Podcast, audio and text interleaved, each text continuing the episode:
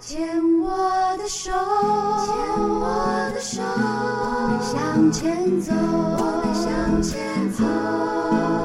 Can't you？ Can Cheers 牵手之声，欢迎收听 Debbie 亚代伟为大家主持的《黛比的生命花园》。大家好，那今天在我们病床与防治单元邀请到的这位呢，呃，非常的年轻哦，他就是诶小文，你好，呃，各位听众朋友，大家好，我是小文。嗯，我刚讲年轻，你在笑是为什么？因为我没有觉得自己很年轻，真的、哦， 因为在我看起来你还算年轻。没有，因为之前工作的同事都很年轻啊，有小我十二岁的，然后有十六岁的，呃，你说年纪才十六、啊，对他才十六你之岁。前是在哪一个行业？我之前在那个意大利面店嗯，上班，当店长。我、然当后店长哦，是连锁的吗？呃，不是，不是，不是，就是老板自己开的那一种。对对对，但但现在的小文是休息当中啊、嘛？对我现在休息，然后有在做小打工，小打工的意思就是接案子就对呃了。嗯就是在朋友介绍的安静班那边打工。哦，OK，嗯你自己喜欢吗？自己还没去， 我哦明天才要去。我明天才要去哦，因为安亲班要面对的是小朋友。， 对，小朋友，因为我看了这个小文有这个预兆性的偏头痛，你不怕那小朋友声音啊，然后就开始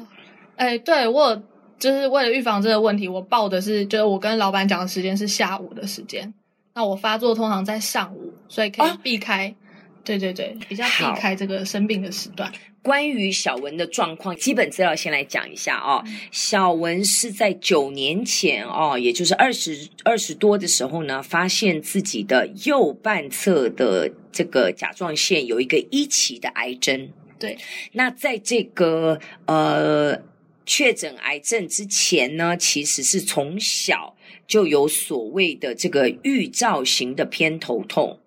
其实有一点像癫痫那样子。对，就是大脑不正常放电，然后那个痛是怎样的痛法那？个痛是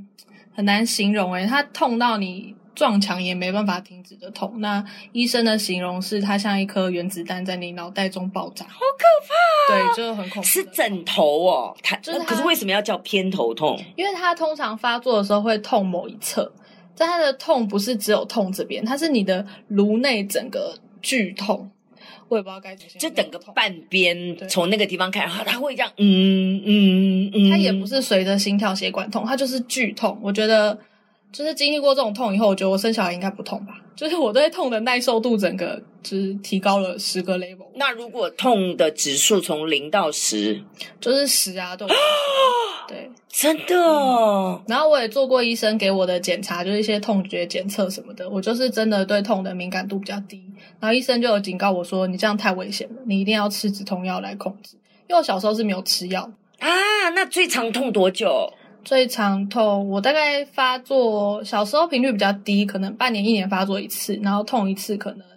八个小时。八个小时就这样子。可能嗯就剧痛八个小时，你那时候有没有想过说，我可不可以不要活着这样子？有啊，我就觉得我到底做了什么错事，老天要这样惩罚我。哦，都已经到这样想了。对，但是又会觉得再忍一下就过了，就是对，因为一般人都会觉得头痛嘛，嗯可能再忍一忍就过去。对可是八个小时、欸，就会觉得我就会努力让自己睡着，嗯，自从几岁开始啊？应该是五六岁，哈，对，五六岁。然后那时候跟我妈妈聊，就是说，其实那时候不太知道那是头痛，因为那时候我还小嘛。嗯，然后妈妈就觉得可能是那种小儿夜惊，就就会哭醒、哦尖叫，我都会尖叫的哭因醒。那丢家对骂对骂对号，对，然后他就会带我去暑假啊，或者是阿姨嗯嗯嗯会带我去看一些柳工什么的。对，就是没有觉得是疾病的嗯问嗯题。嗯，对，那时候只觉得就是惊丢，然后后来好像是我上高中还大学，我自己去查医学期刊，查到了这个病症，然后查到了荣总一位医师，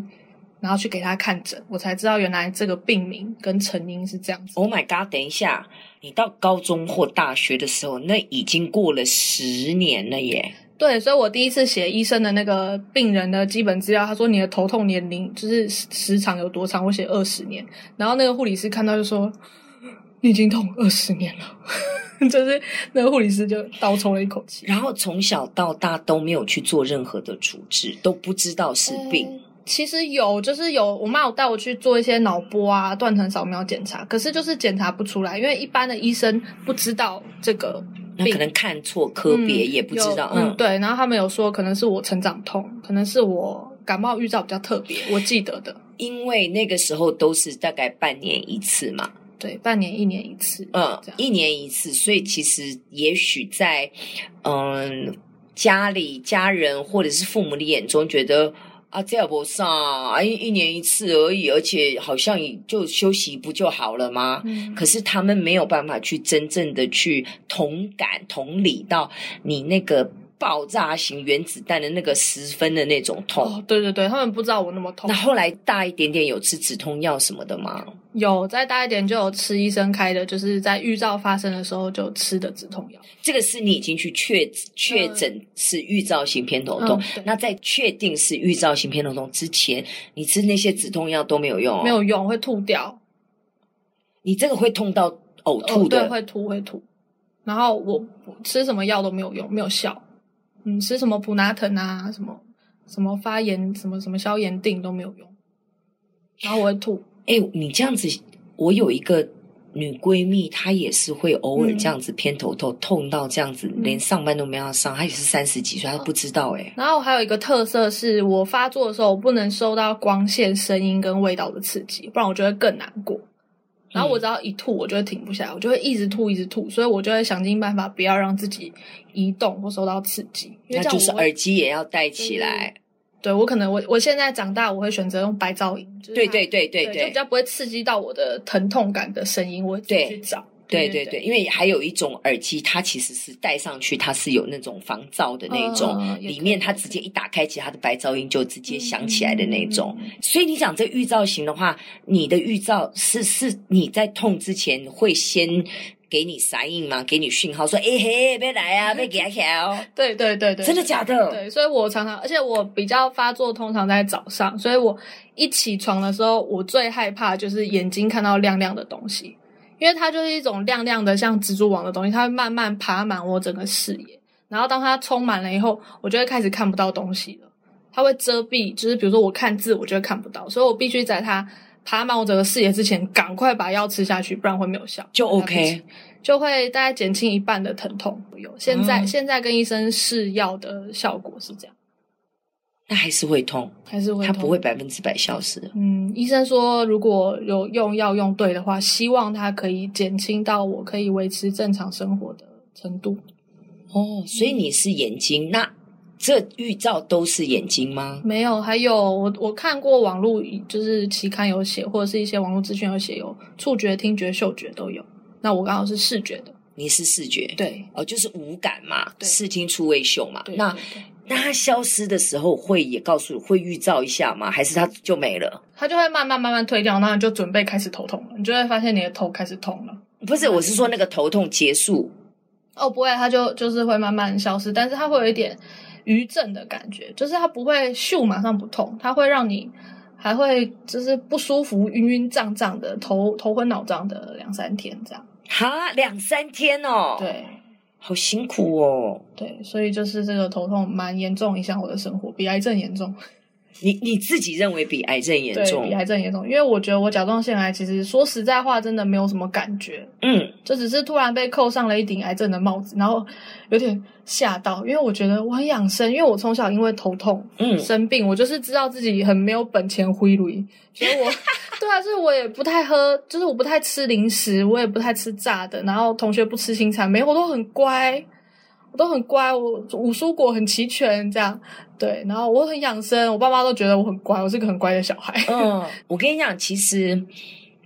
因为我很喜欢用一种转念的方式去想一嗯些在我们身上发现发生别人也许看感觉是负面或不太好的事情，我都不认为是负面，因为我觉得应该都有一些我们可以从当中学习到一些属于正面的一些讯息或力量。所以，其实你的预兆型的偏头痛从小带给你，虽然是半年、一年这样子，